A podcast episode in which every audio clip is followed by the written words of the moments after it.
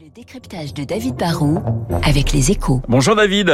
Bonjour Renaud et bonne année à toutes et à tous. Merci David. Ikea vient d'annoncer que ses prix allaient en moyenne augmenter de 9% en cette année 2022.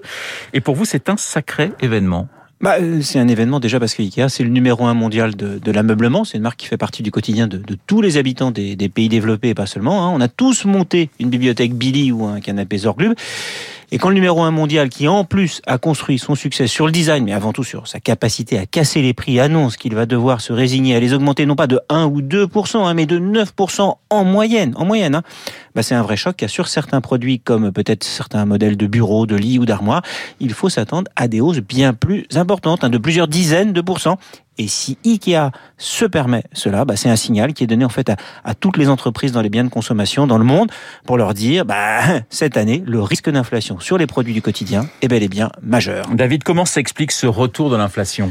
Bon, On l'a déjà dit plein de fois en 2021, la crise du Covid a tout désorganisé, mais la crise économique majeure a été évitée grâce au soutien des politiques publiques. Ça veut dire que l'offre a été bien plus affectée que la demande. Hein. Le, le prix des matières premières a souvent explosé pour le bois et les plastiques, et ça c'est important pour Ikea, mais les prix de l'énergie aussi ont flambé, les coûts de transport et de logistique se sont envolés, et partout ou presque, il y a en plus des pressions liées à un manque de main-d'œuvre. Les, les, économistes et les banquiers centraux nous disent depuis deux ans que l'inflation ne sera que conjoncturelle, mais, mais, mais quand le temporaire dure, bah, cela devient en partie structurel et les entreprises commencent à passer en cascade à leurs clients des hausses de prix. Hein. Ceux dont les coûts ont trop grimpé et qui sont en plus assez forts pour imposer des hausses de prix bah, ne vont plus se priver, ne vont plus hésiter à le faire. Cela veut dire qu'on est entré dans une forme de, de spirale inflationniste, David? Peut-être pas encore. Hein. Pour, que, pour que la spirale devienne absolument hors de contrôle, il faudra en fait deux choses. Déjà, que les entreprises accorde des hausses de salaire massives, et on n'en est pas encore là, et il faudrait que l'inflation soit généralisée, qu'elle touche tous les secteurs, tous les produits.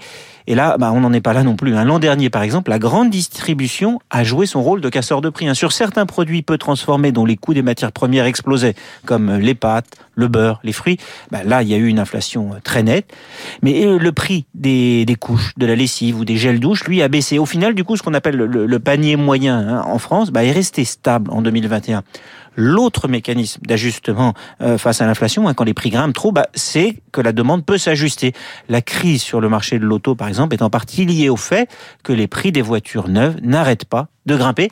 Et cette année, je vous le dis tout de suite, hein, les pâtissiers sont inquiets pour la galette des rois. Avec l'explosion du prix du beurre et des amandes, elle risque de nous coûter bien plus cher. Et du coup, les pâtissiers boulangers le savent, ils en vendront peut-être un petit peu moins en ce début d'année 2022.